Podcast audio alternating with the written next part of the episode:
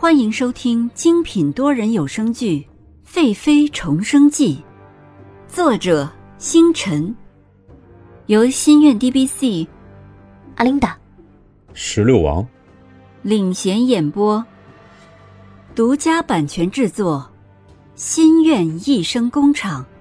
欢迎您订阅收听。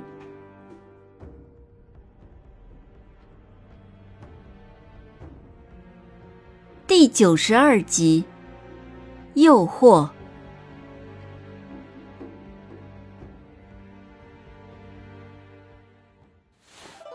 洛玄城撩开轻纱，走进去。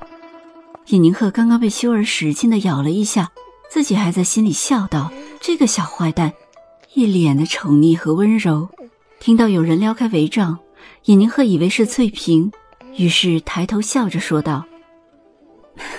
今晚让我抱着秀儿睡吧，这个小淘气，刚刚咬了我一下。可当尹宁鹤看着洛宣城高大的身子站在他的身前，一双眸子紧盯着他，一时间吓得不知所措。秀儿这时正好吃饱，放开吮吸的乳头，歪着头看向洛宣城，一只小手还向他摆动。洛宣城走过来，尹宁鹤赶紧起身抱好秀儿。一只手想要去弄好衣服，谁知道自己紧张，加上秀儿在身上，想把衣服拉过来几回都没有成功，雪白的胸部就那么卡在衣服上。洛宣城走过去抱过洛元修，尹宁鹤赶紧把衣服盖好。洛宣城看着尹宁鹤在烛火下一张白皙粉嫩小脸，明丽照人，眼睛里羞涩的眼神波光粼粼。臣妾参见皇上。尹宁鹤整理好衣服，站起来行礼。修儿在洛宣城的怀里不安分地伸着小胳膊，小嘴里咿咿呀呀地说着什么，小手还去摸洛宣城的脸，一下一下的。尹宁鹤看着洛宣城的眼神，一双幽暗的眸子里写着喜爱，熠熠闪光如夏夜繁星，让人无法直视。尹宁鹤看着洛宣城抱着修儿，心里对洛宣城的感觉不再那么强硬。看着洛宣城有点生硬的姿势，微笑的说：“让我来抱着修儿吧。”洛宣城回神看向尹宁鹤，一张小脸洋溢着幸福。洛宣城低头把怀里的修儿递抱给尹宁鹤，这么一低头，就看到尹宁鹤的胸前因为没有穿肚兜。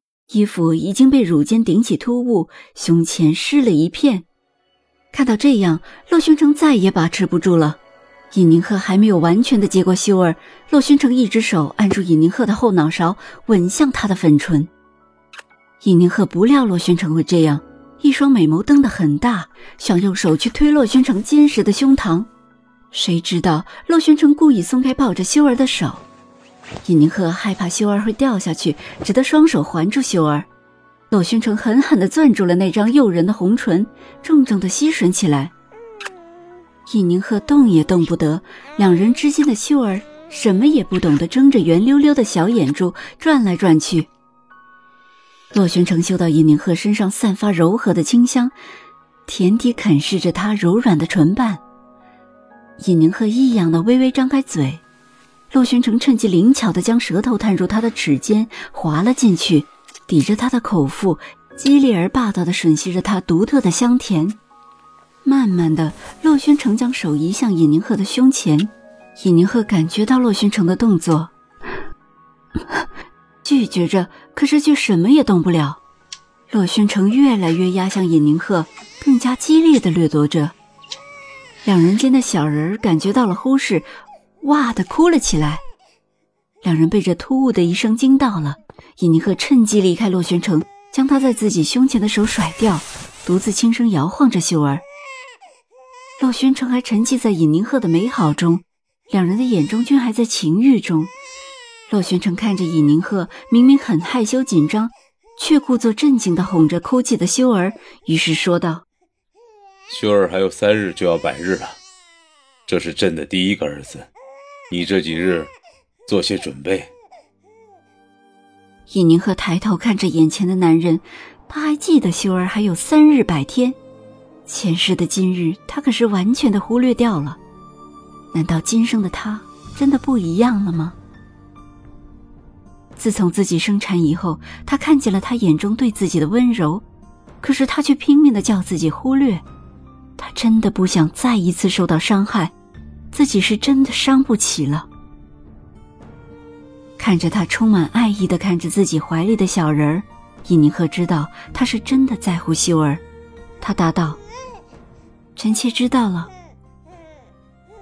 秀儿在尹宁鹤的怀里，慢慢的就停止了哭泣。尹宁鹤摇晃着，不一会儿就停止了哭泣，睡着了。洛宣城看着抱着孩子不再是清冷的尹宁鹤，自己的心越来越怦动，沉寂了十年的心再一次有了那种感觉。尹宁鹤知道洛宣城的眼神在注视着自己，莫名的尴尬充斥着屋子。皇上，秀儿要睡觉了。一双大眼睛看着洛宣城，洛宣城点头，转身离去。臣妾恭送皇上。洛宣城撩开轻纱，走了出去。等在店门口的小雨子看到后，麻利的跑过去掌灯。小德子见皇上是要离去，跪下说：“恭送皇上。”小德子见他走远了，才关上了店门，上了锁。尹宁鹤把修儿放在摇篮里，掖了掖四边的小被子，以防止修儿夜晚冻着。自己坐在摇篮的旁边，静静地看着修儿的睡颜。尹宁鹤轻轻地摇着摇篮，一抬头看见花门的帷帐，走了过去放下，不禁想起了刚刚的一幕，白皙的脸上又浮现了一抹红晕。